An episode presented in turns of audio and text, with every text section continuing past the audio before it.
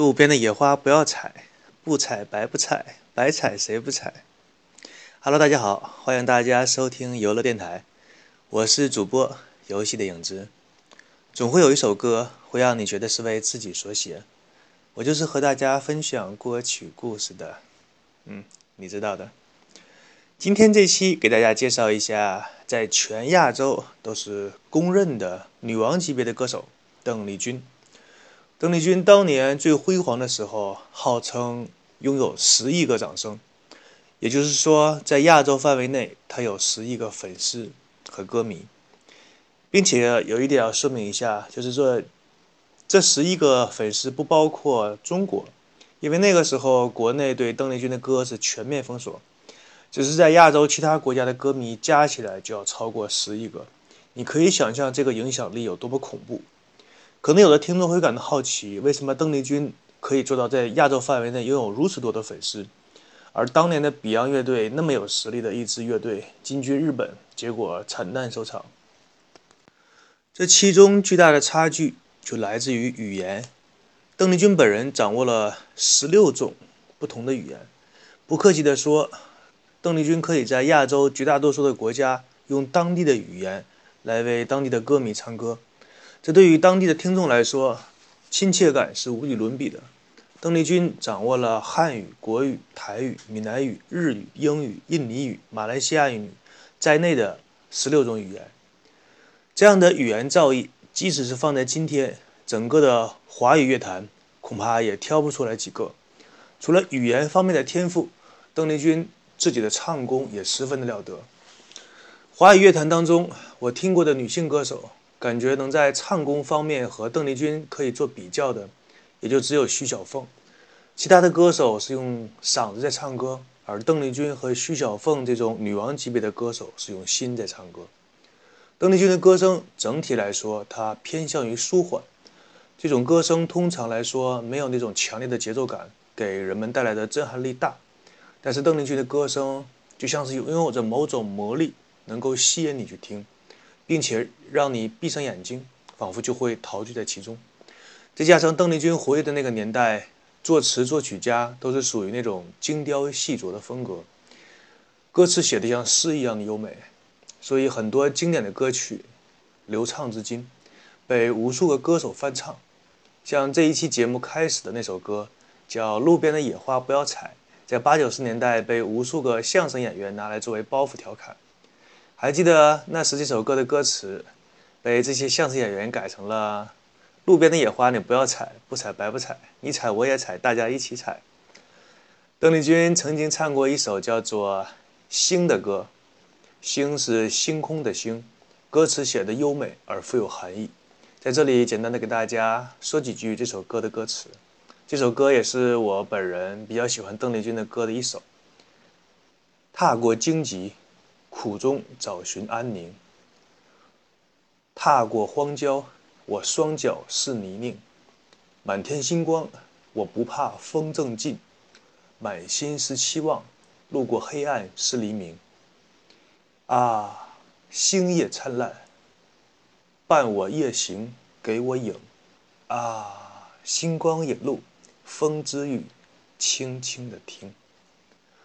这首歌当年是由中国的词作家郑国江填词，由日本的作曲家谷村新司作曲，可以说是中日合作的一首歌。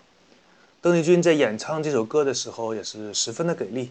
分别用两国不同的语言来唱这首歌曲，下面让我们来静静的欣赏一下这首歌曲。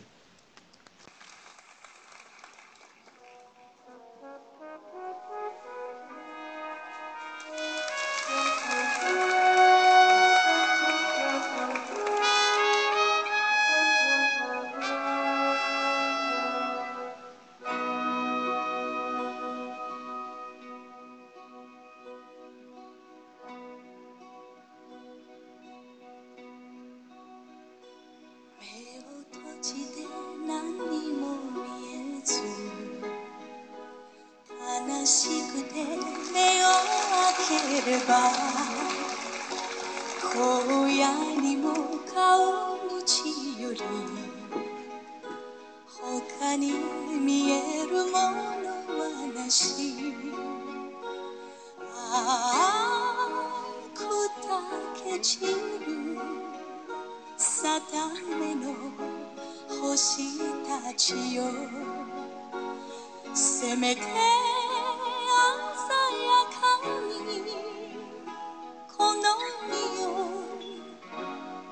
照らせよ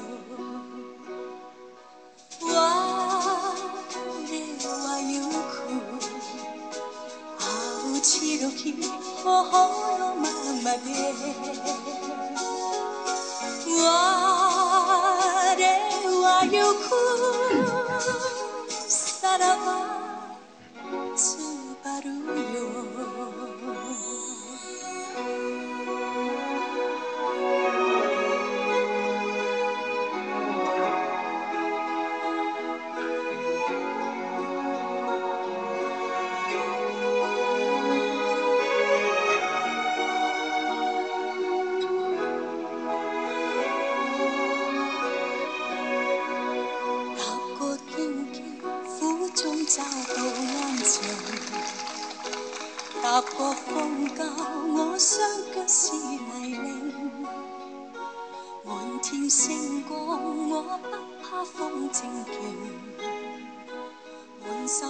期望过黑暗是黎明，啊，星也灿烂。伴我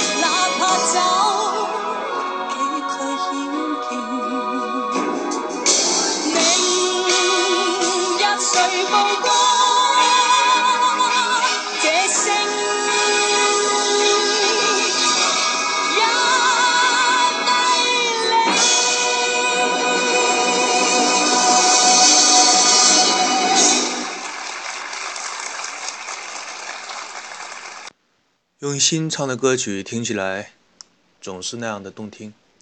在欣赏完一曲邓丽君的歌曲之后，我们来介绍一下关于她的资料。邓丽君是出生在1953年1月29日，是台湾人，父亲是国民党的军官，可以说邓丽君出生在一个中产阶级的家庭。